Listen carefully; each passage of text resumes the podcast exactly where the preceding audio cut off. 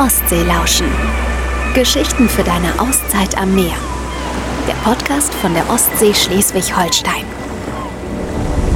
Moin und herzlich willkommen zu einer neuen Folge Ostseelauschen. Heute sind wir mit dem Ingenieur Bernd Opfermann unterwegs in Heiligenhafen und in Kellenhusen, aber nicht irgendwo, sondern wir sind mit ihm zu den dortigen Seebrücken gegangen, denn die hat Bernd Opfermann geplant und konstruiert.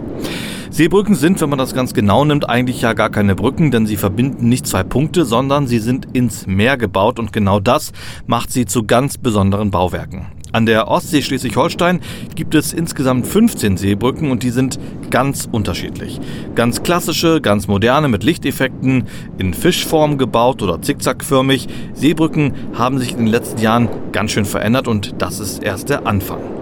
Bernd Offermann hat viele der Seebrücken an der Ostsee in Schleswig-Holstein gebaut. Es weht ein ziemlich kräftiger Wind und es ist knapp über 0 Grad, als wir Bernd Offermann an der Seebrücke in Heiligenhafen treffen. Die Brücke ist in Zickzackform ins Wasser gebaut und damit ganz anders als die Seebrücken, die man früher so baute. Der Wind pfeift um die Seebrücken herum, aber auch für so ein Wetter ist die Brücke natürlich ausgelegt genau dafür sorgt Bernd Opfermann. Seebrücken fasziniert mich, dass wir Bauwerke ins Wasser stellen, die dem Sturm standhalten, allen Wetterbedingungen standhalten und Eisgang, der hoffentlich auch irgendwann mal wieder kommt, auch widersteht.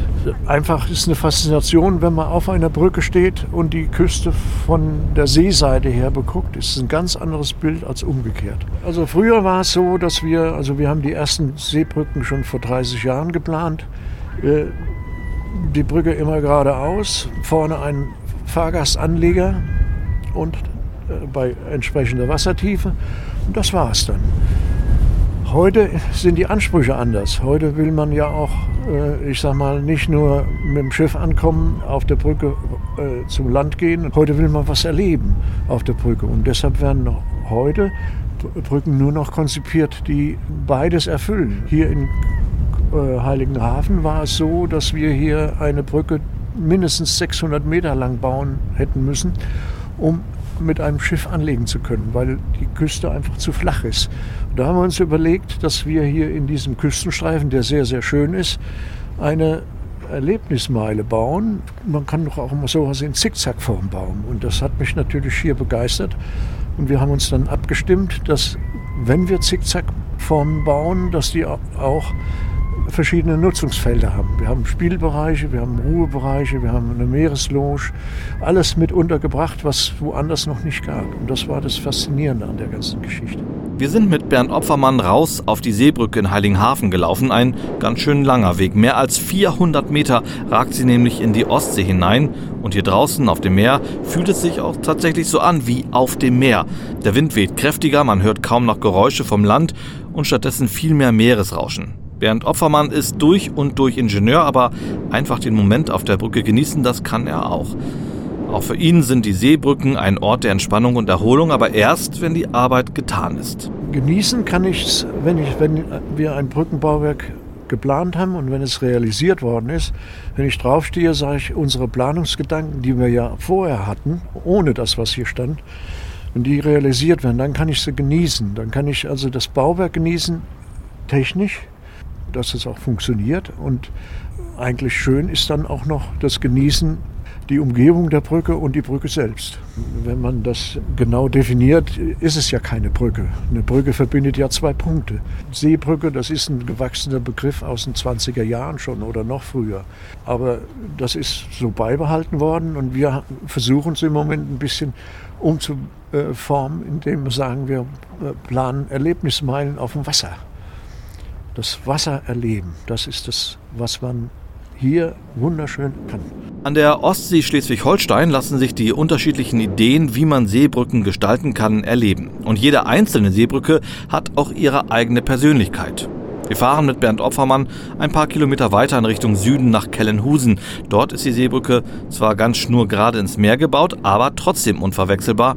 Wir kommen nämlich gerade richtig. Es ist dunkel geworden und dann kann man ein einzigartiges Lichtspektakel sehen. Die Seebrücke Kellenhusen ist komplett illuminiert und wechselt an bestimmten Tagen und zu besonderen Anlässen ihre Farben. Blau, lila, rot, gelb. 31.000 LEDs sorgen für das bunte Bild. Wenn man auf der 300 Meter langen Brücke entlang schlendert, dann erkennt man die futuristische Architektur am besten. Riesige Bögen überspannen die Brücke und sind ebenfalls beleuchtet. Entlang der Brücke sind drei Themeninseln untergebracht. Zum Baden, zum Abhängen in extra installierten Hängematten, zum Sonnenbaden oder einfach nur zum Staunen. Also der Trend geht zu einer Erlebnismeile die was anderes bietet. Früher, dann waren die Brücken alle relativ ähnlich. Also gerade Brückenkopf, Anleger, Feierabend. Das ist heute anders. Und da sind die Kommunen gefragt.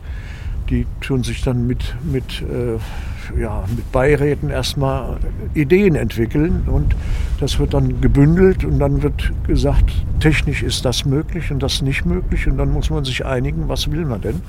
Und das klappt aber ganz gut. So sehr Seebrücken echte Publikumsmagneten an der Ostsee Schleswig-Holstein sind, sind sie doch eben auch Bauwerke im Wasser und die müssen einiges aushalten können. Im Sommer, im Winter, jetzt und auch in Zukunft. Also wir haben angefangen mit Seebrücken in Ende der 70er Jahre in Schleswig-Holstein.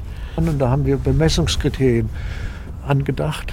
Die Höhe einer Brücke, welche Kräfte muss sie aushalten für die Seegangsbelastung, welche Kräfte muss sie aushalten für den Personenverkehr, welche Kräfte müssen sie aushalten für den Eisgang, der so eine Brücke erwischt. Und damals hatten wir alle Brücken auf eine, Wasser, eine Höhe drei Meter über dem Normalwasserstand geplant. Heute planen wir alle Brücken mindestens 4,50 Meter über Normal, weil es einfach der, dem Klimawandel und dem, den erhöhten Wasserständen und den, den Extremsturmereignissen geschuldet ist. Äh, das ist ein, ein, bewegender Komplex. Einfach, das, das muss immer angeglichen werden. Und deshalb äh, ist man heute schon dabei, dass man Brücken, die so niedrig waren, sofern sie mal beschädigt werden von Sturmereignissen, dass man die dann höher baut. Heute ist es sehr ruhig auf den Seebrücken, fast ungewöhnlich ruhig. Vielleicht liegt das an dem schneidenden Wind und der eisigen Kälte. Normalerweise sind immer Besucher auf den Seebrücken unterwegs und auch Bernd Opfermann liebt es, immer wieder über seine Seebrücke zu spazieren und die besondere Atmosphäre zu genießen. Ich bin eigentlich ein bisschen stolz, dass wir so eine ganze Menge davon geplant haben und dass sie sehr, sehr gut angenommen werden. Heute ist es ein bisschen ungewöhnlich. Also ich habe noch nie ein Bauwerk von uns gesehen, wo äh, mal keiner drauf war. Es ist einfach was anderes, wenn man auf einer Brücke steht, den Landsaum sich anguckt und wenn im Sommer den Betrieb am, am Strand, das, das hat was. Schön ist es natürlich dann noch die Sonnenuntergänge zu genießen auf der Brücke und das ist ein Traum.